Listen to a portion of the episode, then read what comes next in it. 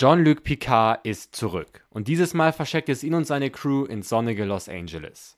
Wie gelungen die zweite Staffel von Star Trek Picard ist, das diskutieren wir jetzt hier in Reingeschaut. Mein Name ist Mark Linden und das hier ist Reingeschaut. Schön, dass ihr mit dabei seid beim Serientalk zur zweiten Staffel von Picard. Und ich bin auch dieses Mal nicht alleine. Mit dabei ist Lukas. Schön, dass du mit dabei bist. Ja, schön wieder hier sein zu dürfen. Wir fangen jetzt mal ganz chronologisch an und zwar mit der allerersten Folge. Und ich muss sagen, diese allererste Folge war ja eine, ein Staffelauftakt wie aus dem Lehrbuch. Ab hier gilt übrigens eine Spoilerwarnung für die Staffeln 1 und 2 von Star Trek PK. Also alles klassisch gehalten, nichts komplett Verrücktes, sondern es ging erst einmal um die Frage, wo sind sie alle jetzt? Ich finde es auch gut, man hat sich da so ein bisschen Zeit gelassen. Also man hat ja ähm, gezeigt, dass Picard auf seinem Weingut ziemlich zufrieden ist. Man hat gesehen, dass Eleanor jetzt bei der Sternflotte angefangen hat. Man hat äh, Seven gesehen, die jetzt in Rios Raumschiff ist und so weiter und so weiter. Ich finde, als jemand, bei dem es auch schon ein bisschen länger her ist, dass er die erste Staffel gesehen hat, ähm, fand ich es sehr angenehm, dass wir so einen sehr äh, behutsamen, langsamen Start in diese Staffel hatten. Oder? Wie ging es dir damit? Einerseits ist das natürlich schön, wenn man sich viel Zeit für sowas nimmt. Klar, da stimme ich dazu. Das ist auf jeden Fall ein angenehmer Einstieg. Aber das finde ich sinnvoller, wenn man wie früher 22 Folgen pro Staffel oder was das war, macht hm. bei Star Trek und dann die Folgen auch noch was länger hat, dann kann man sich mehr Zeit für sowas nehmen. Ich finde, bezogen auf 10 Folgen, den Anteil dann dafür doch sehr hoch schon. Dass das so ein bisschen langgezogen ist, im Verhältnis zum Rest einfach. Bei dem Punkt gebe ich dir recht, da kommen wir auch mal später zu, weil auch die zweite Folge, zu der kommen wir ja gleich, die war auch zwar schön und spannend, aber bis es dann mal richtig, sag ich mal, zum Kern dieser Staffel kommt, sag ich mal, bis es mal richtig losgeht, ähm, hat man schon ein bisschen viel Anlauf genommen und bei zehn Folgen kann ich da durchaus die Kritik verstehen. Ähm, ein bisschen los geht es jetzt schon am Anfang der Serie, am Anfang der Staffel und zwar mit der Borgkönigin. Die schickt nämlich alle quer durch Raum und Zeit und auch das war so ein klassischer Star Trek-Moment irgendwie. Also gefühlt hat man das schon hundertmal gesehen, aber warum nicht? Also unbekannte Lebensform, Picard wird gerufen. So startet ihr eigentlich ähm, jede Folge äh, Star Trek The Next Generation. Aber ich fand, fand alles gut. Und ähm, dann lass uns mal ganz kurz über Q reden. Vielleicht mal ganz kurz zur Einordnung. Du kennst Star Trek ein bisschen besser als ich. Du wirst wahrscheinlich auch Q schon vorher gekannt haben. Aber ich muss jetzt ja. zu äh, meiner Verteidigung sagen, ich kannte ihn tatsächlich auch ein wenig. Also ich konnte mir denken, wer das ist. Ich habe, glaube ich, eine Folge gesehen, wo er aufgetreten ist. Ähm, und ich habe mir das dann so hergeleitet, dass er so ein bisschen der unkonventionelle Gegner auf Höhe von Picard ist, auf geistiger Höhe. Also ich habe das so ein bisschen verglichen mit Sherlock und äh, Moriarty oder Doctor Who und der Master ähm, würdest du mir da recht geben? Kann man diesen Vergleich irgendwie ziehen? Also, also Feinde, aber so ein bisschen Q so eine Feindfreundschaft. Weißt du, was ich kam meine? ja auch in Enterprise und Voyager sehr viel vor. Ja, ja. Die gingen ja nicht nur Picard auf den Sack, die gingen ja auch äh, Captain Janeway häufig auf den Sack in Voyager. Ja. Ich finde das ganz schwierig, Q als Feind zu bezeichnen. In ganz vielen Folgen von, von den älteren Serien wächst Q auch einem so ein bisschen ans Herz, weil der immer wieder ja. auch persönlichere Momente von ihm vorkommen. Und Fand so ganz böse war, war er auch in der Vergangenheit nie. Der, das ist ja so jemand, der hat ganz viel Langeweile und möchte mhm. irgendwelche möchte gern Lektionen erteilen oder irgendwas, irgendwas lernen. Wie, wie Menschen denn reagieren, wenn ich die in die und die blöde Situation bringe. Das stimmt. Er war auf so eine sehr arrogante Art, ziemlich belehrend. Und ich fand, das war irgendwie, ja, du hast recht, so richtig als Gegner würde ich ihn auch nicht bezeichnen. Vielleicht so als, ja, vielleicht Spielleiter, wenn man das so nennen könnte, des Ganzen. Oder ja, vielleicht ist Spielleiter ja, so eine doch. ganz, ganz, ganz, ganz gute Bezeichnung. Und ich fand das irgendwie spannend, weil wir haben ja auch diese klare Schwarz-Weiß-Zeichnung dadurch nicht gegeben. Und das finde ich ist immer ein gutes Zeichen, weil man sich die ganze Zeit auch gefragt hat, warum macht er das? Ich meine, äh, Picard stellt ja auch im Finale genau diese Frage, einfach das Wort wieso. Und dass man das nicht auf pure Bosheit, sage ich mal, zurückführen kann, macht den ganzen Fall ja irgendwie komplexer und spannender. Und deswegen fand ich ihn eigentlich einen sehr gelungenen Gegner und ich kann mir vorstellen, gerade für Star Trek-Fans war es einfach sehr schön zu sehen, ihn wieder ähm, zurückzuhaben. Ein letztes das, Mal, sag ich mal. Der Schauspieler ist ja auch wirklich alt geworden oder die haben den einfach nur alt aussehen lassen. Das war, war, war schon erstmal im ersten Moment, als man den gesehen hat, so, huch, den hatte ich aber jünger in Erinnerung. Aber ähm, gerade weil bei mir das auch nicht so lange her ist, dass ich äh, die alten Star Trek-Serien geguckt habe. Mhm. Wenn man natürlich die geguckt hat, als sie rausgekommen sind, dann ist das ein natürlicher Alterungsprozess, den man da so sieht. Captain Picard ist irgendwie wenig gealtert im Verhältnis dazu. Finde ich Der sah schon immer alt aus. Liegt, ja, genau. Er hat ja auch, glaube ich, sehr spät angefangen, ihn zu spielen. Was ich aber immer sehr cool fand, das habe ich auch in der ersten, ähm, ersten Staffel gesagt, dieses Zusammenspiel aus alten Charakteren aus der Next Generation und so weiter, aber auch so neuen Charakteren wie Rios oder, oder Agnes, die mit dazukommen. Es ist ja kein Reboot von irgendwas, es ist ja irgendwie eine, eine sinnvolle Fortführung, wo man so eine schöne Verflechtung zwischen alt und neu hat. Und das finde ich ist auch in dieser Staffel auch gelungen, aber ein bisschen schlechter als in der ersten Staffel. Da äh, kommen wir aber später zu. Wir gehen jetzt nämlich erstmal in die alternative Zeitlinie. Und ich weiß nicht, wie es dir ging. Sie wurden ja dann in diese, in den Weg, der niemals gegangen worden ist, ähm, teleportiert oder sind dahin gereist. Und es hat mich, ich weiß nicht wieso, sehr stark an Star Trek Discovery erinnert. Dich auch. Also ja. diese ganze Geschichte mit dem Spiegeluniversum. Und ich dachte mir, okay, die Idee ist ja nicht schlecht, aber zwei der jüngsten Star Trek-Serien, Lower Decks jetzt mal vorneweg, machen genau das Gleiche und ich dachte mir, von allen Möglichkeiten, die man in diesem riesigen, im wahrsten Sinne des Wortes, Universum wählen kann, gehen beide auf, das könnte ja fast die gleiche Welt sein. Weißt du, was ich meine? Das, Hätten ja, mir mal gesagt, das, das ist schon das... was anderes. Also die Konsequenz ist das gleiche. Die Menschen werden irgendwie krass und nehmen die, äh, den ganzen Quadranten ein. Aber das ist ja schon anders gedacht. Das eine ist ja mit einfach nur einer Entscheidung, die anders gefallen ist. In Picard jetzt in Discovery, da gibt es ja viele Entscheidungen, die anders fallen mussten. Das ja, natürlich gibt es ja Unterschiede, aber diese, diese Grundidee, die fand ich dann irgendwie schon sehr ähnlich. Und natürlich kann man jetzt äh, nicht Picard das Recht nehmen, wir dürfen das nicht machen, weil Discovery hat das ja gemacht. Das sind ja zwei unterschiedliche Serien. Aber ich fand es dann schon so ein bisschen, ich weiß nicht, wir haben, wir haben zwei Star Trek, zwei große Star Trek-Serien und beide zeigen irgendwie dasselbe so. Klar, bei Picard war es nur eine Folge, aber da dachte ich mir so, ich weiß da, nicht. Da, äh, da ist aber ein fundamentaler Unterschied. In Discovery gehen die ja in das Spiegeluniversum rein, dass dann Personen zweimal da sind. Aber ja, stimmt. jetzt ja. in Picard schlüpfen die ja in ihre eigene Haut, die eine andere Lebensgeschichte zu erzählen. Das stimmt.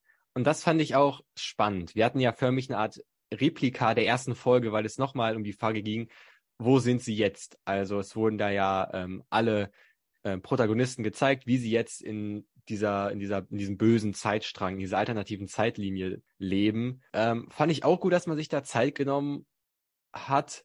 Ich hätte vielleicht auch gerne so ein bisschen mehr gesehen und ich fand es so ein bisschen schade, dass man das gar nicht genutzt hat, so richtig. Also am Ende des Tages sind sie ja dann nach der zweiten Folge sofort wieder da raus, ähm, ohne dass sie ihre Rollen, in denen sie waren, also Picard als der ähm, Admiral, der da zu Legende geworden ist aufgrund seiner Brutalität und seiner, ich sag mal, Erfolge in Anführungszeichen, oder Seven, die da die Präsidentin ist, äh, oder Diktatorin oder was auch immer das für eine, äh, für eine Form ist da hat man irgendwie so, so wenig rausgemacht. Auch Eleanor, der bei den Rebellen, glaube ich, war. Das wäre ja auch spannend, das mal so ein bisschen äh, weiter zu spinnen. Wie kommen die zusammen und ja, wie agieren sie in dieser Welt? Aber eigentlich war das ja nur äh, diese Welt nur zum Zweck da, zu zeigen, das ist das Negativbeispiel, das gilt es zu verhindern. Reicht das für dich aus für so eine Welt oder ist das eine vertane Chance gewesen? Hätten die das länger gemacht, hätten die da, wenn die da viel weiter drauf eingegangen, würdest du jetzt sagen, das ist ja genau wie in Discovery, dass sie da eigentlich genau die gleiche Idee ausgeschlachtet haben. Ja, oh, ja, okay. Aber ich finde, wenn man das schon aufmacht, also die Parallele ist, finde ich, so oder so gegeben. Aber wenn man das nur so als Negativbeispiel macht, dann braucht man da auch keine richtige Folge zu. Weißt du, was ich meine? wenn man da schon sich nochmal Positionen für die einzelnen Charaktere ausdenkt und schon mal, man hat ja unnötigerweise eine ähm, Startvorlage für einen Plot in dieser alternativen Welt gelegt, ja, indem man Rollen verteilt hat, ähm, indem man ja die, diese ganze Welt geschaffen hat. So, aber das hat man nur gemacht, um zu sagen, das ist ein Negativbeispiel. Also, was ich damit sagen will, wenn man das schon macht, dann kann man das auch so ein bisschen mehr ausnutzen. Aber in Aber, Bezug wieder auf ja. Q ist das ja nur die Lektion, ein Teil der Lektion. Ja, Deshalb ja. Ja. Ist es okay. Also, okay, ja. Also ich, ich habe mich auch gut unterhalten. Machen können, aber nur wenn man eine Staffel auch vernünftig lang macht und nicht zehn Folgen. Okay, ja, ja, gebe ich dir recht. Hätte man, hätte man vielleicht 15, 16 Folgen gehabt, dann hätte man das durchaus länger ziehen können. Ähm, noch ein Wort zu dieser alternativen Zeitlinie, dann gehen wir da auch weiter. Ähm, ich hatte so ein bisschen Hoffnung auf so ein schönes Worldbuilding. Das ist ja auch ein bisschen passiert, aber ich fand es dann so sehr klischeehaft. Also es war so ein Worldbuilding wie in jedem x-beliebigen Disney-Film. Also man hätte auch überall dran schreiben können, Achtung böse. Also nur weil etwas böse ist, tragen da alle schwarze Lederkluften. Übrigens Picard auch einfach privat in seiner in seinem Anwesen. Äh, Flaggen mit den Farben Schwarz, Rot, Weiß, äh, Gewalt überall, Diktatoren, Hinrichtungen. Ähm, also ich kann verstehen, dass man einfach klar machen wollte, das ist ein Weg, den man nicht gehen sollte. Ähm, das ist eine Zeit, die, die nicht existieren sollte. Aber das war mir an manchen Stellen schon so, okay, da hat man jetzt sehr tief so in die Klischeekiste ähm, gegriffen. Das fand ich so, so mittelgut. Aber das hat doch Star Trek in der Vergangenheit häufig gemacht. Oder auch in Discovery. Das war ja auch sehr klischeehaft mit irgendwelchen Folterinstrumenten ja, äh, in aber den Raumschiffen. Was Star Trek, Star Trek kann, Star Trek kann es besser. Ich habe ein paar Folgen The Next Generation geguckt also wirklich nur ein paar, ich bin jetzt kein Experte, also bitte nagelt mich jetzt nicht auf meine folgenden Aussagen feste. Und da ist ja, sag ich mal, der Kern dieser Serie, dass neue Zivilisationen erkundet werden. Und teilweise waren die so kreativ gestaltet irgendwie und auch gegnerische ähm, oder gegnerische Zivilisationen, die sich am Ende irgendwie als böse, sag ich mal, wenn man das überhaupt so klar bewerten konnte, herausgestellt haben, wurden in so einer kreativen Weise gestaltet, das habe ich jetzt so ein bisschen vermisst in Picard. Ja, generell neue Zivilisation wurde, wurde ja gar, gar nichts. Das war ja einfach nur drei Völker oder vier Völker, mehr wurde da ja auch nicht erwähnt. Das ist ja, so ein stimmt. bisschen der, der Charme, der da verloren geht. Ähm, und eine Spezies, sage ich mal, verlässt uns direkt schon am Anfang, wenn man das so sagen kann, und zwar der gute Eleanor, stirbt ja in der ersten oder zweiten Folge, ähm, hat für mich völlig Sinn ergeben, weil in meinen Augen hat er immer die Rolle des Außenseiters inne, aber in dieser Vergangenheit, wo sich jetzt die Crew zurechtfinden muss, sind ja irgendwie alle in gewisser Form Außenseiter. Man hat auch irgendwie äh, Jorati in so eine Außenseiterrolle noch mehr ähm, gestellt als in der ersten Staffel.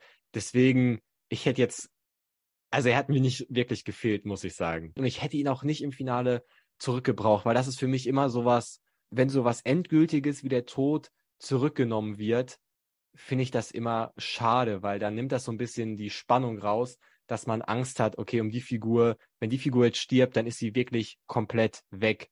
Und das, ja, hat man bei ihm nicht gemacht. Er ist ja dann wieder zurückgekommen und ich habe mich gefragt, wieso? Wir werden ihn wahrscheinlich eh nicht in der dritten Staffel sehen, irgendwie. Genau wie wir äh, hier diese, in der ersten Folge haben wir sie ganz kurz gesehen. Ich weiß nicht mehr ihren Namen, äh, mit den dunklen Haaren, die eine von den beiden geklonten Zwillingen, die auf diesem ähm, Borg Würfel da waren.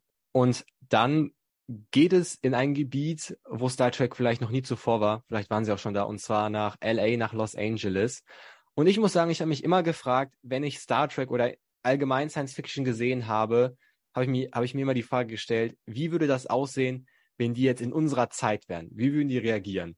Und man kann ja sagen, plus, minus ein paar Jahre war das ja unsere ja. Zeit. Und das fand ich tatsächlich unterhaltsamer als gedacht. Gerade so, ähm, wo die mit dem Auto vor der Polizei weggefahren sind und Seven gesagt hat, ich fahre hier gerade ein äh, historisches Relikt oder so, oder wo sie das Wort für Selfie nicht kannten. Und das fand ich schon äh, ziemlich unterhaltsam, irgendwie, wie sie auf unsere Zeit reagiert haben. Und an einer Stelle hat mir das auch so ein sehr ungutes Gefühl gegeben. Oft spielen ja gerade Science-Fiction-Serien damit, dass sie auf aktuelle Probleme irgendwie anspielen. Irgendwie sagen, ja, äh, ab 2030 äh, ist das Klima äh, drastisch äh, ähm, wärmer geworden und dann ging es für die Menschheit bergab. Und normalerweise denke ich mir, das ist so ein bisschen äh, Moralaposteln und ähm, sehr mit dem Forscherkammer gemacht. Star Trek hat das ja jetzt in dieser Staffel auch gemacht, also Picard hat das in dieser Staffel gemacht. Aber dieses Mal hatte ich da wirklich irgendwie so ein ungutes Gefühl, weil bei all den schlimmen Sachen, die gerade so abgehen, dachte ich mir, okay, wow, äh, das ist das erste Mal, dass mich so eine Ansprache richtig catch und ich merke so, ah, das äh, löst jetzt ein unangenehmes Gefühl aus. Und dann ging's nach LA, Los Angeles. Und was ich erstmal sagen muss, es wurde sehr bildstark dargestellt. Also ich weiß nicht, ob du dich erinnerst, die Eröffnungsszene, ähm, ich glaube, das war die dritte Folge, wo sie dann erkannt haben, dass sie auf der Erde sind, dass sie nach Los Angeles müssen, um den Wächter zu finden, gab es so ein paar Einstellungen von LA. Da gab es auch so ganz ungewöhnlich einen modernen Popsong wurde da äh, drüber gelegt.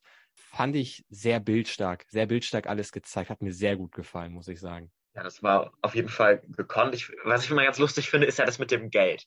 Das, in Star Trek gibt es ja keine Währung und immer mhm. wenn man Star Trek in die Vergangenheit reist, ist ja das Geld immer das große Thema. Wie man damit umgeht, was man dafür irgendwelche Sachen kauft, das ist ja, das, das ist ja so ja. die Konstante. Wenn, wenn man Star Trek in die Vergangenheit reist, haben alle Probleme irgendwie mit Geld umzugehen. Da ja, war ich jetzt tatsächlich überrascht, dass die so schnell verstanden haben, dass man denen jetzt Geld wegnimmt und damit, damit dann Sachen kaufen kann. Ja, ja, ja, stimmt. Das will ich auch in diese Kategorie rein, äh, rein, reinpacken, wie sie auf unsere Zeit reagieren. Ja, das war, war unterhaltsam. Und ähm, ich hätte vielleicht sogar, also LA hat mir so gut gefallen, ich hätte die Stadt gerne noch so ein bisschen mehr im Mittelpunkt gehabt. Man hat das in so ein paar Einstellungen gesehen, ähm, dass ja die, die glühend heißen Straßen, ich weiß nicht, wie es dir ging, aber ich hatte so Sommerfeeling, als ich das geguckt hatte, weil man einfach die Hitze auf dem Bild gesehen hat. Ja, die Straßen da, der, der einzige Verbindungspunkt irgendwie zwischen Arm und Reich. Also auf der einen Seite diese äh, Gala-Party, wo die waren mit den, äh, mit den Reichsten und Obersten ähm, Personen der Gesellschaft. Und dann hat man ja auch immer wieder Szenen gesehen, wo sie irgendwie durch Gassen gegangen sind, wo Ruffy fast überfallen worden ist und so. Also so nebenbei, wenn man drauf geachtet hat, hat man das sehr schön gezeigt. Ich hätte da gerne noch ein ähm, bisschen mehr gesehen.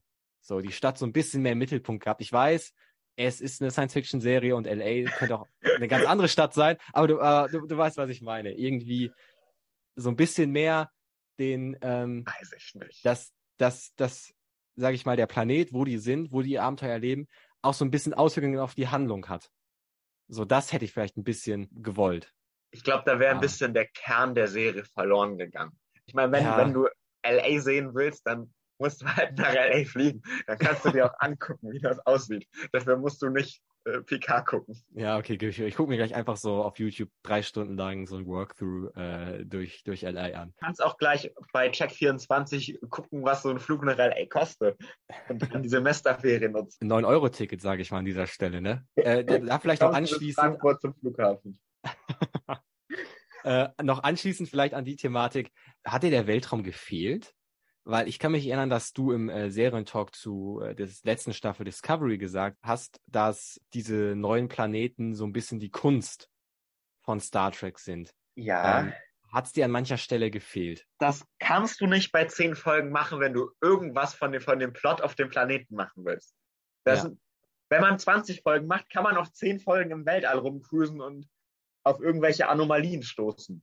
Na gut, die sind auch am Anfang auf eine Anomalie gestoßen, aber die war ja doch schnell vom Tisch. Ja, nee, fand ich auch. Wenn man sich ähm, darauf eingelassen hat, fand ich es auch vollkommen, vollkommen in Ordnung. Mir hat es tatsächlich nicht so gefehlt, muss ich sagen. Also, ähm, nee, fand ich, fand ich eigentlich eine, eine spannende Entscheidung, mal komplett auf der Erde eine, eine Serie spielen zu haben, eine Science-Fiction-Serie, äh, die sie sonst im Weltraum spielt. Nee, hast recht. Fand ich eigentlich, fand ich eigentlich ganz gut. Kommen wir noch kurz zu dieser Love Story zwischen äh, Rios und der Ärztin. Ähm, ja, nee, sie ist nicht die Welt. Fand ich unterhaltsam, habe ich eingekauft. Ähm, ja, angenehm, er bleibt in der Zeitlinie. Passt ja auch irgendwie hin. Er sagt ja selber, er hat nie so richtig in, äh, in seine eigentliche Zeit gepasst. Ähm, nehme ich auch alles, ähm, alles mit ich, ich fand das ja so cool, wie der immer an irgendwelchen Zigarren gezogen hat.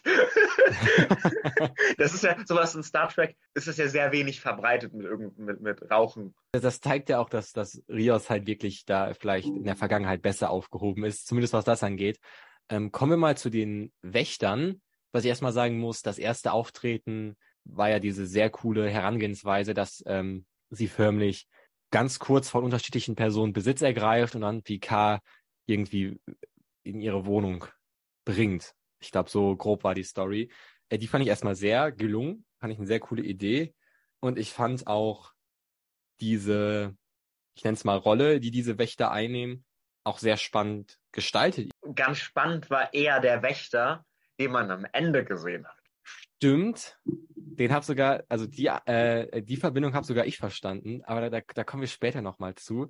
Wir kommen jetzt noch ganz kurz zu einer meiner Lieblingsfiguren, weil ich finde, es ist einer der ähm, besten gestaltesten Figuren dieser Staffel, und zwar zu Dr. Agnes Gerati.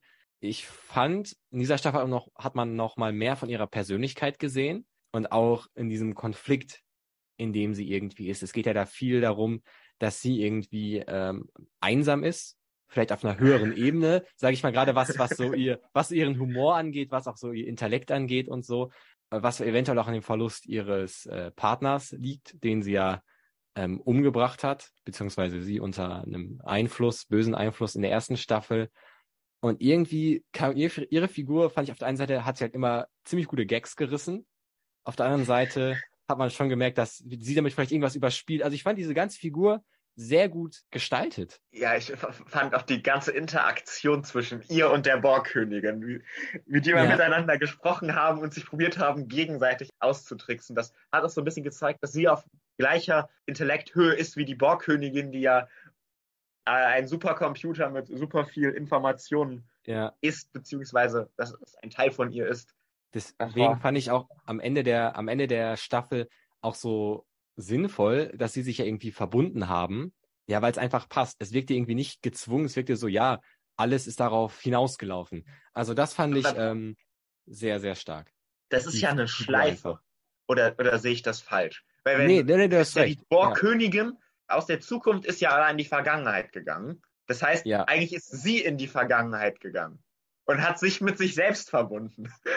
Oh, ey, diese zeitweise Geschichten sind auch immer mit so einer heißen Nadel gestrickt. Also das darf man das auch nicht zu so sehr hinterfragen, äh, was da die Logik hinter ist, sonst wird man, glaube ich, einfach kirre im Kopf, äh, wenn man das mal prüft, ob das überhaupt Sinn macht. Ich kaufe einfach mal so ein, sag ich mal. Ähm, dann beginnt auch dieser, dieser Körpertausch. Und ich habe das, glaube ich, schon mal hier bei The Witcher gesagt, ähm, bei der zweiten Staffel. Ich hasse in Serien Körpertausch-Szenarien. Äh, ich finde, es ist so überholt. Es wurde schon hundertmal gemacht. Uff, das hat man irgendwie aus diesem ganzen äh, Rom-Com-Genre hat man das so rübergezogen in jedes Genre. Oh, lass mal einfach die böse Macht übernimmt jetzt diesen Körper und das merkt, merkt erstmal keiner, bis dann irgendwas Schlimmes passiert und dann äh, äh, ist dann im Inneren des Gehirns ein Kampf zwischen den zwei ähm, Seiten und am Ende äh, ist sie wieder zurück in ihrem Körper. Klar, das hat man ein bisschen besser gelöst jetzt in Star Trek, weil sie ja sich gar nicht mehr gelöst haben. Aber ich, oh, ich bin einfach kein Fan von diesen ganzen Körpertauschgeschichten. Ich hasse es einfach, das zu sehen, weil es so uninspirierend genommen wurde. Es ist so ein Element, wo man locker mal eine Folge mitfüllen kann, ohne dass es irgendwie Spaß macht. Oder bin ich dazu zu hart in meiner Kritik? Weiß ich nicht. Bei, bei den Borg gehört das ja schon irgendwie dazu, dass die Borgkönigin Man hat es sehr gut ja gelöst. mit verschmelzen sagen. muss. Das war ja wahrscheinlich das Ziel. Dann mu musst du ja so anfangen. Du hast ja nicht den Borgkönigin-Körper, der plötzlich Duati umschlingt und die sich dann äh, zu einer Person vereinigen. Ja, der, das, das musst das du doch so lösen. Ja, das muss man so, aber ich finde, oh, ich finde das immer nicht gerade spannend zu sehen. Und auch damit hat man in so eine Kiste gegriffen, wo so ganz viele ähm, Handlungselemente drin waren, die man schon ziemlich oft gesehen hat. Und hier hat man diese auf diese, ich sag mal, auf diese mittleren Folgen verteilt. Als nächstes äh, kam nämlich dieser Clou auf dieser Gala-Party ähm, zum Start der Europamission. Da habe ich mir gedacht, wenn äh, es irgendwas gab, was wir so in den letzten drei Jahren in Serien gesehen haben, dann waren das hier irgendwelche Heist- oder Clue-Geschichten äh, wie Lupin etc. Und da dachte ich mir, oh, ey, ah, das, ich weiß nicht, ob ich da jetzt zu hart bin, aber ich habe zu viele dieser, oh, da ist jetzt eine Party und wir sind gar nicht eingeladen, wir schmuggeln uns da drauf, um an irgendwas ranzukommen. Das fand ich auch so ein bisschen ähm, zu simpel. Da hätte ich von Star Trek irgendwie auch mehr erwartet. Doch, das war schon 0815. Auch wie das, wie das lief mit dem da reinkommen. Ja. Irgendwem, der da im Hintergrund noch, noch die Daten anpasst, das ist wie in jeder anderen Serie. Das ist, nein, das ist, das war nicht nötig. Da muss ich dir nee. tatsächlich zustimmen. Ja, das war echt so ein bisschen, wir nehmen einfach dieses x-beliebige Element, was man auf jede, also auf wirklich jede x-beliebige Serie setzen kann und binden das mal so ein bisschen äh, auf die Story zu. Und weiter ging es dann in der Story damit, dass die Wächterin in Picards ähm, Unterbewusstsein eingedrungen ist. Ähm, und der Gefängnisbus wurde gekapert und so weiter. Ich muss sagen, diese ganzen mittleren Folgen, ich erinnere mich da noch nicht mal so genau dran, die waren für mich alle ja, jede Folge hat irgendwie so eine neue Herangehensweise, so eine neue Handlung, ähm, neues populäres Story-Element. Also angefangen von Körpertausch, der Crew auf der Party, dann man geht in das Unterbewusstsein von jemandem, was man ja auch so ein paar Mal gesehen hat. Das hat sich fast so ein bisschen angefühlt wie so eine, für mich so eine Episodenserie, die in jeder Folge so ein neues, äh, populäres, äh, handwerkliches Story-Element eingebaut hat. Ähm, fand ich jetzt nicht alles komplett schlecht. Ich finde, es war so, äh, ich würde mal tippen, die Folgen vier bis sieben waren für mich so seichte Unterhaltung irgendwo. Äh, in Gedanken einzudringen oder Gedankenverschmelzung bei Star Trek. Das gehört von Beginn an zu Star Trek dazu, dass Vulkanier oder Vulkanoiden ja, ja, ja. Gedankenverschmelzung durchführen. Und das ist wichtig und richtig, dass das immer wieder vorkommt. Es wurde ja damit nur noch mehr Fokus auf Picards Kindheitserinnerungen gelegt äh, oder dieses Trauma. Und das hatte man ja so schon des Öfteren in den Folgen immer wieder ähm, ja, gesehen. Da gab es ja immer wieder, ich würde mal tippen, von jeder äh, Episode waren so fünf bis sieben Minuten darüber, was damals in Picards Kindheit passiert ist. Und in dieser Folge hat man sich ja nochmal länger dem gewidmet, aber ohne dass es aufgelöst wurde. Und das ist eigentlich meine Kritik daran, ähm, dass man viel zu stark auf dieses Kindheitstrauma ist. Es hat mich auch irgendwann nicht mehr interessiert, weil, weil es einfach zu zäh war. Ich habe bestimmt zehnmal die Szene gesehen, wo Picard durch diesen Keller gelaufen ist. So bis man verstanden hat, bis man den ganzen Kontext mal richtig verstanden hat. Ähm, fand ich einen Tick zu lang. Die haben da was versucht, was vielleicht nicht ganz so gelungen ist, wie du dir das gewünscht hättest. Aber ich fand die Idee, das Kindheitstrauma so intensiv aufzuarbeiten, erstmal gar nicht verkehrt. Mhm. Das ist mhm. dann eine zusammenhängende Story, die auch über mehrere Folgen immer wieder ja. so der rote Faden ist. Das finde ich nett gemacht. Eine nette Idee.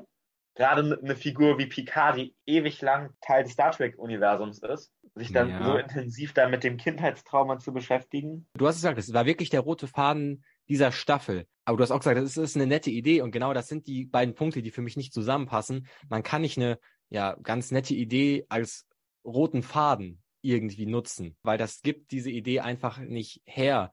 Und was, was, wo ich auch ein Problem mit habe, dass es ging ja am Ende des Tages darum, dass Picard irgendwie keine, keine Nähe auf menschlicher Ebene ähm, oder auf sozialer Ebene zulassen yeah. kann. Und das fand ich so ein bisschen, ein bisschen ein seichter Grund. Also ist, ist Picard deshalb so verkorkst, sag ich mal, dass man ihm so eine irre Lektion erteilen muss mit in die alternative Zeit, in die Vergangenheit, ich habe in den ersten Folgen wurde das ja so thematisiert. Ich hatte so das Gefühl, dass ihm eher andere gesagt haben. Also ähm, ich glaube, Ruffy hat ihm das an der Akademie gesagt. Ähm, dieses Gespräch auf der Terrasse mit Laris, äh, mit seiner alten Freundin da in der Bar, dass ihm das irgendwie so eingeredet worden ist, so ein Stück weit, dass er keinen zulassen kann, weil Picard für mich ja gar nicht so unglücklich, zumindest in diesen ersten Szenen, wo sie auf seinem Weingut waren, wo die Weinlese vorbei war, hat er für mich gar nicht so totunglücklich gewirkt, dass man da jetzt krass viel ändern musste. Also ich finde, man, man kann das machen. Ähm, ich verstehe auch, dass man äh, das natürlich als, als Rampe genutzt hat für diese, äh, für diese Aufarbeitung dieses Traumas. Ähm, und ich stimme dir auch zu, wenn du sagst, dass es vor allem für Star Trek-Fans mal spannend ist, ähm, einer der populärsten Figuren mal hinter, hinter die Fassade wirklich zu gucken. Aber ich fand es für mich als Grund so ein bisschen zu rangezogen. Da habe ich ein bisschen, Picard, also, beim, im Nachhinein hatte ich ein bisschen Probleme mit, muss ich sagen. Bei Picard ist ja auffällig, dass der relativ wenig, ich will mich nicht festnageln, dass es da nichts gab, aber Picard hat ja in der Vergangenheit quasi keine Love Stories in irgendeiner Form gehabt. Das hast ja. du ja bei, bei jedem anderen Captain äh, ja. schon deutlich mehr. Du hast William Riker, der äh, jetzt in der in Picard verheiratet ist und Kinder hat und eigentlich permanent ja. die Love Story mit äh, Diana Troy, mit der er jetzt auch verheiratet ist, auf dem Raumschiff Enterprise gehabt hatte, sodass das bei Picard schon irgendwie auffällig ist, dass es da es nicht so viel gab in der Figur. Ja. Und ich finde es dann doch ganz nett, das aufzuarbeiten und auch ihm im hohen Alter, gut, er ist jetzt ein Cyborg, der wird nicht so schnell sterben, aber ja. Doch, wobei, aber das als. Dann, dann, ähm, dann zu arbeiten und dem doch irgendwen zu geben. Ja, aber das als so schrecklich darzustellen, dass man ihm jetzt mal eine richtige Lektion erteilen muss, fand ich so ein bisschen falsch. Ich weiß nicht auch, wie, wie, wie, wie zeitgemäß das ist. Er lässt natürlich auch wenig seine, seiner Gefühle so nach außen. Also man kann ihm jetzt nicht jede Stimmungslage, sag ich mal, vom Gesicht ablesen. Aber nur weil er keine, keine romantische Beziehung hat, kann er ja trotzdem irgendwie äh, da glücklich auf seinem Weingut sein. Da ist er ja mit der Personenschützerin noch, wenn er mit er nur irgendwie vielleicht äh, platonisch äh, be befreundet wäre. Und er macht ja die Weinlese und er sagt sogar am Anfang, dass ähm, jeder Tag, den er auf der Erde, auf seinem Weingut zurückgezogen lebt, macht ihn irgendwie glücklicher oder er mag den Tag dann umso mehr, den er gerade lebt. Und dann frage ich mich, muss, muss man ihm dann noch irgendwie sowas, sowas vorwerfen? Also ich fand das so ein Q bisschen. Muss das. Ja, ja, ja, ein, also. Ein Q muss das. Ja. Auch wenn das ja, nicht nötig ist aus unserer Sicht, sieht das vielleicht Q so und Q muss in diese Wunde Salz reinstreuen und das aufarbeiten bis zum bitteren Ende. Ja, aber es schien mir so, als hätte man da verzweifelt die Wunde gesucht, um was reinzustreuen. Und ob das so eine große Wunde oder ob das überhaupt eine Wunde ist, kann man sich ja auch mal fragen. Das fand ich so ein bisschen da so dieses äh, Narrativ von, das muss so sein, sonst äh, ist er nicht irgendwie, ist er nicht irgendwie komplett. Ähm, fand ich also fand ich persönlich einfach komisch, dass das so erzählt wurde. Aber ich kann es verstehen, dass man vielleicht nichts anderes gefunden hatte, um dann den Rest dieser, dieser Story zu bauen. Aber ich will jetzt nicht zu viel rumnörgeln äh, hier. Ich will jetzt mal was sehr Positives nennen, weil im Verlauf eines kleinen Handlungsstrangs kommen wir auch zu meiner Lieblingsszene. Und zwar hat das mit dem FBI zu tun. Und erstmal muss ich sagen, dieser FBI-Agent hatte erstmal, finde ich, den coolsten Auftritt den man ähm, haben kann. Er ist ja in diese Bar reingekommen. Man dachte erst, boah, was ist das denn jetzt für ein, ähm, für ein Spinner, der jetzt hier irgendwie, äh, ich weiß nicht, zu viel Kabel 1 Doku geguckt hat, zu viele Alien-Dokus und jetzt ähm, ähm, irgendwelche Kornkreise und dass er dann äh, da so die einfach am Nerven ist und dann rückt er ran und zeigt dieses Video äh, von Picard, wie er ähm, da teleportiert. Und dann sagt er, na, na lacht er erst so ein bisschen mit, als er die Ausrede hört und dann sagt er so, ey, FBI und dann kommt von überall kommen FBI-Agents, sag ich mal, und umsingen sie. Und ich fand, das war schon ein ziemlich cooler Auftritt. Also damit habe ich auch nicht gerechnet und das war auch das Ende der Folge. Das ist schon sehr gelungen gewesen, muss ich sagen. Ich dachte auch erst, das wäre eine Figur, die vielleicht irgendwie aus der Zukunft kommt oder ja. irgendwie von Q oder, oder dergleichen geschickt wurde, um irgendwas zu machen. Aber dass das tatsächlich dann FBI war und ich habe das ja noch nicht abgekauft gehabt, dass der wirklich vom FBI ist. Auch mhm. als da Leute kamen, dachte ich, nee, da stimmt doch irgendwas nicht. Aber ich fand es auch äh, aus der Perspektive schön, ich hatte das ja gerade am Anfang gesagt, dass ich ähm, gerne so ein bisschen was von der Umgebung gesehen hätte, was sich auf die Story auswirkt. Und das war ja in diesem Fall so, weil dann ist man klar geworden, klar, du bist hier irgendwie in, sag ich mal, unserer Zeit jetzt, plus minus, und da, wenn du da teleportierst und du wirst gesehen, dann hast du ein Problem. Und damit, ähm, ist, ja, ist ja so. Also, Dann hast du ein äh, Problem. Man, man kennt's. Man, man kennt das Alltagsproblem. Damit hat so keiner richtig gerechnet, weil ich ist ja auch irgendwie klar, die haben mit ganz anderen Sachen gerade zu tun. Die haben damit zu tun, einen total bösen Zeitstrang zu verhindern.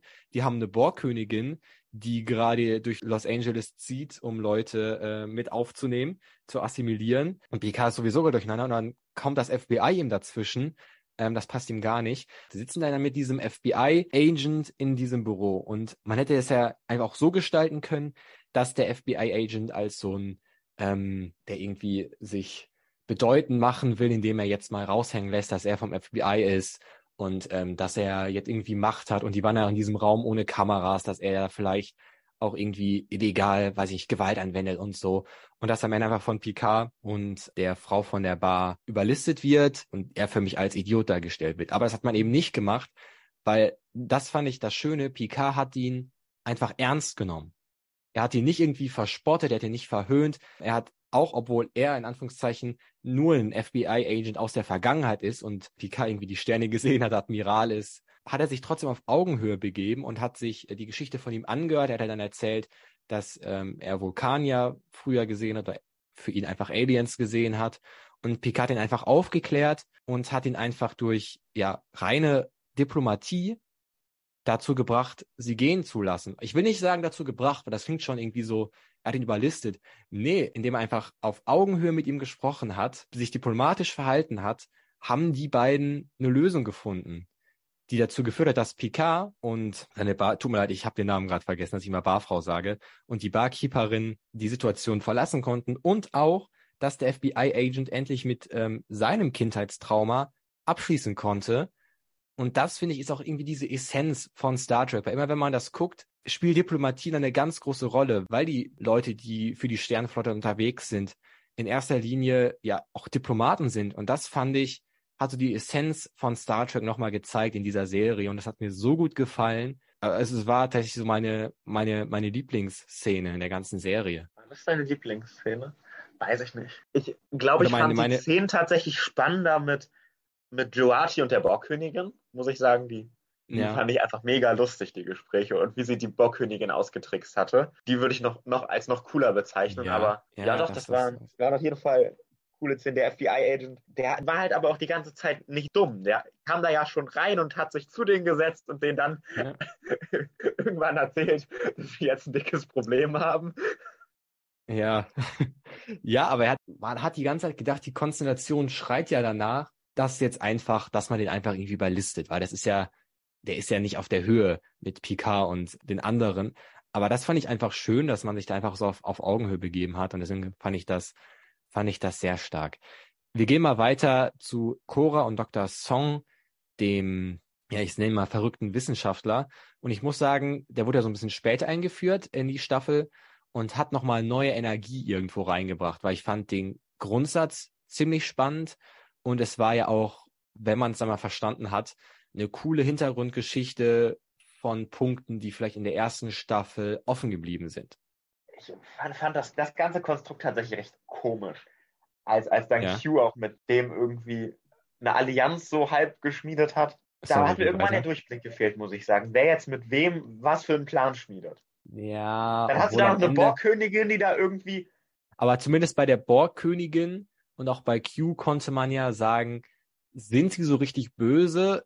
Dann könnte man erstmal ein Fragezeichen hintersetzen. Bei dem Wissenschaftler konnte man das zumindest am Anfang auch, weil da gab es ja auch mal ganz kurz diesen Diskurs, wenn ich jetzt, ich glaube, da hat äh, Cora gesagt, wenn ich jetzt das Gelände hier verlasse, ähm, verlierst du dann deine Tochter oder ein Forschungsobjekt. Und ähm, das waren so die Punkte, wo da zumindest so ein bisschen Tiefe drin war. Aber am Ende hat, wollte man ihn, glaube ich, einfach als selbstsüchtigen Wissenschaftler haben, damit man zumindest einen Feind hat, sage ich mal, wo man wirklich sagen kann, okay, der ist jetzt auf der gegnerischen Seite. Weil bei Q, das haben wir am Anfang festgestellt, kann man das ja nicht so ganz sagen. Und bei der Borgkönigin ja, kann man ja in gewisser Weise ein Fragezeichen hintersetzen. Und deswegen fand ich das, fand ich das okay. Nur ich, ich bin jetzt mal ganz ehrlich, ich fand es total verwirrend, dass Brent Spinner jetzt in drei Rollen zu sehen war. Ich glaube, er spielte, er spielte jetzt den Wissenschaftler, spielt er nicht später noch, noch irgendwie drei, zwei weitere Rollen in der ersten Staffel oder auch die Tochter, die jetzt Cora gespielt hat, er, hat er die äh, Doktorin gespielt, der, aus der ersten Staffel, die an, an den Klonen geforscht hat. Und dann waren es noch diese Zwillinge. Also die hat jetzt auch vier Rollen inne gehabt da war ich auch, also da gebe ich dir recht, da war ich auch mal ganz kurz so durcheinander, so, hä, warte mal kurz. Also, boah, da muss man, da, da musste man schon den Durchblick haben, um das zu verstehen, fand ich. Genau, aber, aber Qs Motiv zu der, zu der Zeit, das fand ich doch irgendwie seltsam, warum Q dem Doktor sagen musste, oder den Doktor dazu gebracht hat, die Tante, Großtante von Picard umzubringen. Ja. Also so, so ganz, das Motiv habe ich nicht verstanden. Hätte man das nicht einfach sein lassen können? Wäre wär das nicht cool gewesen, wenn, wenn der Doktor davon gar nichts gehört hätte und einfach alles seinen normalen Lauf genommen hätte? Ja, nee, ich glaube, man hat das schon gebraucht, um einen richtigen Gegner äh, zu, zu installieren. Also ich fand das, ich fand das schon sinnvoll auch wie er ihm für mich, er hat ihn ja mitgelockt, ey, wenn, wenn du das machst, dann wirst du der, der bedeutendste Wissenschaftler. Man hat ja gezeigt, dass er einfach nur aus Raffgier und Bedeutungsdrang handelt. Und deswegen fand ich das fand ich das schon gelungen. Und auch am Ende, du hast es ja am Anfang schon angeteasert, äh, Wesley Crusher ähm, ja. kommt zurück und nimmt äh, Cora oder Core oder Cora auf. Ich wusste auch, wer er ist, muss ich sagen, und fand ja, okay, das ist ein, irgendwo ein nettes Ende für diesen Nebenstrang, oder? Ja, das ist mehr als nett. Ich habe ich hab in dem Moment gar nicht hingeguckt, als man ihn gesehen hat. Ich habe nur die Stimme gehört und dachte mir, oh Gott, die kennst du irgendwoher. und dann ist es dir eingefallen. Hey, das ist doch Will Wheaton aus der Big Bang Theory. Nein, ich, ich, ich habe ihn dann, hab dann geguckt, so, oh Gott. Und dann ist irgendwann auch der Name gefallen. Ja, fand ich auch schön. Also ich, an dieser Stelle würde ich mir wirklich wünschen, ich wäre ein richtiger Star Trek-Fan. Ich glaube, ich wäre gerade, was das angeht, dass man den alten Cast nochmal zurückbringt, wirklich auf, auf meine Kosten gekommen. Also das muss man ja auch mal der Serie einfach hier loben lassen, dass die es doch schaffen, so viele Schauspieler wieder zurückzuholen. Das ist ja auch nicht selbstverständlich, wenn man irgendwie zum Beispiel bei Friends den irre, irre viel Geld zahlen muss, damit die so für, für Karren einen Tag mal zusammenkommen. Das hat Picard schon, äh, schon gut gemacht irgendwie. Und äh, ich habe auch gehört, dass jetzt für die dritte Staffel noch mehr aus The Next Generation zu sehen sein werden. Das ist schon irgendwie krass einfach.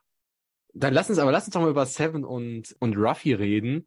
Ich fand so, die Chemie zwischen den beiden ist, ist irgendwie gut rübergekommen. Also wie die sich teilweise auch während der Verfolgungsjagd so ein bisschen äh, getriezt haben, ähm, aber dann doch gut zusammengearbeitet haben und am Ende ja irgendwie dann endgültig, sag ich mal, zusammengekommen sind. Also finde ich, hat, hat alles gut gepasst. Klar, sie waren jetzt nicht die Hauptprotagonisten in der ganzen Staffel, waren sie auch in der ersten nicht.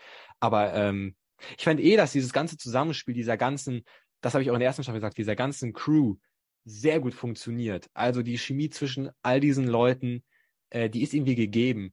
Und deswegen war ja auch mein, mein Appell nach der ersten Staffel, dass man hätte Picard seine letzte Staffel geben können und für mich die zweite Staffel nur mit dieser Crew machen könnte, weil das in gewisser Weise auch funktionieren würde.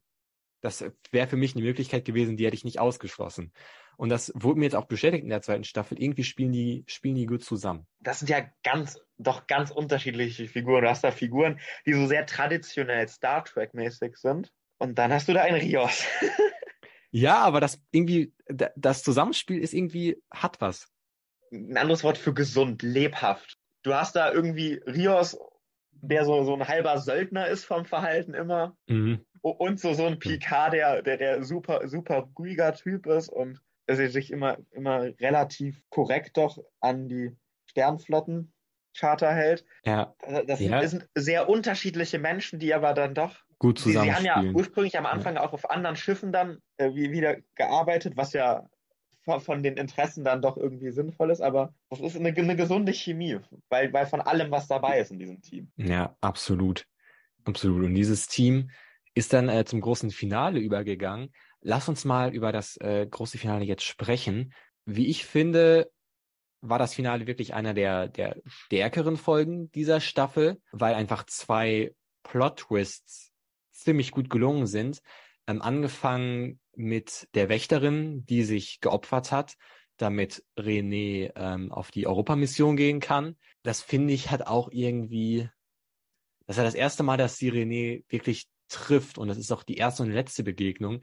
Das finde ich hat so eine Tragik irgendwie inne, dass ich das Ganze irgendwie schon gelungen fand und auch wie sie sich dann erst bei Picard, sage ich mal, ähm, sich zu erkennen gegeben hat, ähm, fand ich auch alles. Also das hat mir sehr gut gefallen.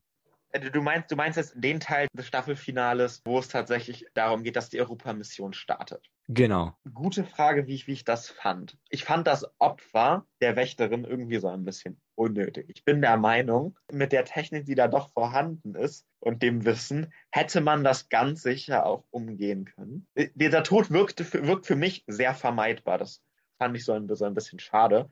Das war jetzt nicht der, der Tod in der Schlacht, sondern das war ein Giftmord, der absehbar war. Es war ja der Plan, dass sie stirbt. Aber wenn sie ja weiß, dass sie stirbt, dann hätte sie sich ja auch irgendwie noch davor probieren können zu schützen. Oder siehst du das anders? Es hätte natürlich den ganzen Moment an Bedeutungsschwere genommen, würde sie, hätte sie überlebt. Ähm, ja. Ähm, das wäre ja schon gelungen. Und ich, ich, also ich würde ja auch, ich würde auch nicht mitgehen, dass es so sicher war, äh, wie er sie auffällt. Also er ist ja, er ist ja anscheinend da auch mächtig in diesem Raumfahrtzentrum. Nee, ich, ich fand es eigentlich gut, muss ich sagen. Mir hat das halt gut gefallen. Mir hat auch der zweite Plot-Twist ähm, gefallen, dass äh, Gerati und die Borgkönigin verschmelzen und versuchen, oder also versuchen wirklich unterstrichen, ähm, ein besseres Kollektiv zu gestalten. Ich habe mir gestern nochmal die erste Folge in Teilen angeschaut, wo man schon merkt, dass ich glaube, Gerati irgendwie kurz übel wird, als die Borgkönigin dann Kontakt aufnimmt, ähm, weil es ja wahrscheinlich eine gewisse Anomalie ist, dass beide gleichzeitig im, im selben Raum sind, aus anderen Zeiten ich will jetzt diese Zeitreisethematik ja. nicht wieder aufmachen. Aber ich fand, also ich fand das irgendwie auch, auch gelungen, weil du hast ja auch gerade schon gesagt, ähm, die, die passen einfach gut zusammen und auch, die sind die, auf einer Augenhöhe. die Bohrkönigin war ja auch, als sie dahin kam, war ja schon Joachi. Das ist ja, ja das ist ja ein Teufelskreis. Ja, ich glaube, das muss, das muss man aus, muss, muss man ausblenden, diese Logik, sonst wird man, man verrückt. Aber ich fand, wie gesagt, das Finale gut. Ähm, Rios, der in der Vergangenheit bleibt, passt dahin. Picard, der seinen Frieden gefunden hat, Seven und Ruffy. Du hast ja nicht alles auf Null. Es, es, eben deshalb ist es gelungen. Du hast, du bist figurenlos geworden. Ja, ja, okay. Und du, du musst ja Figuren loswerden. Du kannst nicht eine Serie über, über ganz viele Staffeln ziehen und die Figuren eigentlich alle immer am Leben lassen. Das ist blöd. Ja, ja, vor allem und Star Trek Discovery wie die Figuren gegangen ja welche... sind, super elegant. Ja. ja. Die eine ja, wird Borgkönigin und der andere, der andere lebt sein Best Life in der Vergangenheit. Wo ich gerade das bei den beiden Figuren schade finde, dass wir sie vielleicht in der dritten Staffel nicht sehen werden. Besonders ich, bei Rios. Also ja, ja, Rios auch, aber bei mir vielleicht eher noch Gerati. Also ich es mal ganz, ganz, ganz mies, wenn ich das so äh, offen sage. Dann lieber Eleanor, Ruffy und Seven. Meine Meinung. Tut mir leid, wenn, jetzt werden mich ja. vielleicht viele Star eingefleischte Star Trek-Fans hassen, aber äh, ich fand Rios und Gerati hatten zumindest in Picard eine, eine interessantere Rolle inne. Du würdest lieber Ruffy und Seven in der Vergangenheit lassen? Ja, hätte man ja auch gestalten ich glaub, können, das dass die beiden da glücklich werden. Ich glaube, das fände ich auch cooler. Ja. Weil die bringen nicht so viel Lebhaftigkeit wie ein Rios rein. Der bringt ja schon ein bisschen Action rein. Und ich fände es ja tatsächlich ganz cool, wäre Rios mit der Ärztin in die Zukunft aber gegangen. Aber das hätte ja die Zeitlinie zerrissen. Das geht. Das, das geht natürlich Wobei das die genauso zerrissen hätte, wie das Rios da bleibt. Eigentlich ja, wollte ich, wollte ich auch gerade sagen. Okay, aber ich kann es verstehen, dass die, äh, also Rios, ich sag mal, Rios ist ja wahrscheinlich ungebundener als die Ärztin mit ihrem Kind. Also, ja, das Kind ja mitnehmen können. Nee, ich finde andersrum. Macht, ist doch Platz. Anders, andersrum äh, macht's mehr Sinn, weil Rios auch, wie, wie schon jetzt erwähnt, da, da reinpasst. Ähm, ja. Aber ja, Finale war, war spannend. Man ist ein paar Figuren losgeworden, mal aus meiner Sicht die falschen. Aber ich fand am Ende war es eine, war es eine runde, war es eine runde Sache. Ähm, hat nochmal über diese, wie ich finde, etwas schwächeren mittleren Folgen hinweg gerettet. Genau. Lass uns jetzt, bevor wir zur großen Punktevergabe kommen, nochmal einen ganz kurzen Blick auf die dritte Staffel werden. Ich habe es gerade schon gesagt, es gibt Gerüchte, beziehungsweise es ist, glaube ich, auch schon bestätigt, dass große Teile des Casts aus äh, Star Trek The Next Generation in der dritten Staffel Picard zu sehen sein werden, welche übrigens auch gleichzeitig die letzte Staffel sein wird. Und äh, wie wir gesagt haben, ein paar Figuren dafür werden wir nicht mehr wiedersehen. Gibt's irgendwas, was du dir vielleicht von so einer dritten Staffel wünschst? Ich fände angemessen, wenn Picard stirbt, tatsächlich. Ja. Weil mhm. äh, die Figur muss ein Ende im Star Trek-Universum finden. Ja. Und wenn du die Figur ein Ende finden lässt, dann kommt auch niemand auf die Idee, einen Schauspieler zu nehmen, der ähnlich aussieht und den nochmal in irgendwelchen Serien aufzukauen. Nee, das finde ich auch nicht gut. Nee. Also... Aber ich kann es mir vorstellen. Deshalb fände ich das cool, wenn die sich da vielleicht auch von einem Picard tatsächlich dauerhaft trennen. Ja, ich bin auch dafür, dass es äh, vielleicht in der dritten Staffel einfach eine, eine friedliche Verabschiedung dieses, dieser Figur gibt. Und ich glaube, das kann man auch ähm, schön gestalten und vielleicht auch gerade, weil man jetzt nochmal äh, viele Leute des alten Casts zurückholt, dass es vielleicht wirklich nochmal auch für äh, Fans, zu denen ich mich jetzt nicht direkt zählen würde, ein, ein zufriedenstellendes Ende wird. Sonst wünsche ich mir in der dritten Staffel vielleicht, boah, es ist echt, echt schwierig. Also ich, ich würde mir wünschen, dass man vielleicht trotzdem, auch wenn es vielleicht, auch wenn es die letzte Staffel für Picard wird, also zumindest der Serie wird es ja sicher sein, dass man es trotzdem es schafft, irgendwo das Gleichgewicht noch halten zu können zwischen ähm, einem Service für die richtigen Fans, die äh, natürlich ihre Momente haben wollen, wo es äh, Anspielungen oder Auftritte ähm, aus alten Serien gibt, zu alten Serien gibt ähm, auf der anderen Seite, dass es trotzdem irgendwie für Star Trek Neulinge, sage ich mal in Anführungszeichen, Leute, die nicht, die vielleicht eher die jüngeren Sachen gesehen haben, die ja nicht ganz so tief drin sind, wo ich mich jetzt zuzählen würde, dass man die trotzdem gucken kann, ohne dass man jetzt äh, nebenbei die ganze Zeit Wikipedia aufhaben muss. Äh, was ich finde, was in der, in der ersten Staffel gut funktioniert hat. In der zweiten gab es ein paar Punkte, das hatte ich auch schon gesagt, gerade äh, was äh, diese ganze Delta äh, Schöpfergeschichte angeht, die ich zum Beispiel da nicht richtig verstanden habe. Äh, da bin ich ganz ehrlich äh, mit Wesley Crusher. So habe ich habe ich verstanden, aber äh, muss ich auch noch so ein bisschen bisschen nachdenken. Also wenn man diese diese Balance irgendwie halten kann, dann wäre ich äh, froh. War, war es noch vielleicht so ein bisschen als, als Side-Fact ganz lustig, weil ich, weil ich Rios einfach mega feier, wenn man noch zumindest Folgen von Rios Handeln, wie er die Zeitlinie so ein bisschen zerstört hat. Ja, ja, so ja, das, das, kann. das, das wäre, wenn man dann, wenn die jetzt irgendwie nochmal auf der Erde sind, dass man dann irgendwas von, von Rios liest oder hört, sieht, was auch immer. Ja, stimmt. Also so ein paar also so ein bisschen äh, Konsequenzen davon nochmal zeigen. Ja, ja, ja, ja, stimmt. Das ist, ist ein spannender Gedanke. Ähm, Konsequenzen unseres Handels werden wir sehen im großen Reingeschaut Weihnachtsspecial und zwar im Serien-Endjahresranking, denn wir schreiten jetzt zu Punktevergabe. Für alle, die das nicht kennen, am Ende jedes Serientalks vergeben wir Punkte für die besprochene Staffel. Null ist hierbei das Schlechteste und fünf ist das Beste. Dann berechnen wir den Durchschnitt und am Ende des Jahres im großen Weihnachtsspecial schauen wir, was die beste Serie 2022 ist. Möchtest du anfangen? Soll ich anfangen? Wie ist es Ich, ich habe da einen, einen ganz schwierigen Punkt zu. Meiner Meinung nach ist die zweite Staffel besser als die erste. Ich ja. weiß aber nicht, ob wir auf die gleiche Punktzahl wie die erste kommen, weil ihr die erste vielleicht großzügiger bewertet habt, als ich die zweite bewerten werde. Dann bin ich auf ein Urteil gespannt.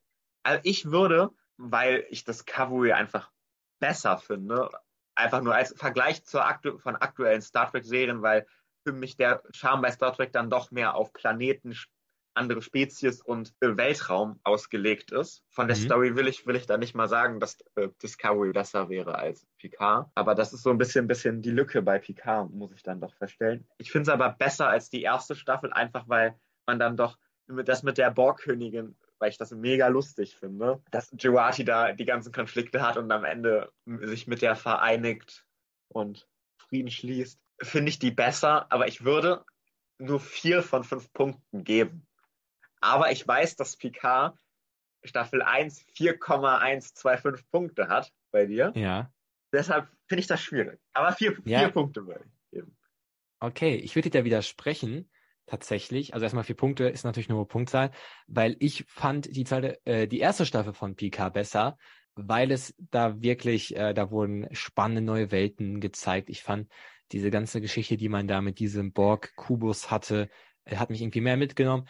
Jetzt hatte ich so das Gefühl, okay, erstmal vom rein optischen, es war in LA, hat mir gut gefallen alles ähm, die Story war diese, die war ganz nett im Gesamten. Gerade die ersten drei Folgen war, hatten, hatten mich irgendwie unterhalten, auch wenn es nicht äh, das kreativste der Welt war. Und ich fand das Finale ziemlich gut. Aber ich fand, mittendrin hatte die Serie einen Hänger, weil sie immer wieder auf ja, typische Handlungsmuster zurückgegriffen hat, die man schon hundertmal gesehen hatte.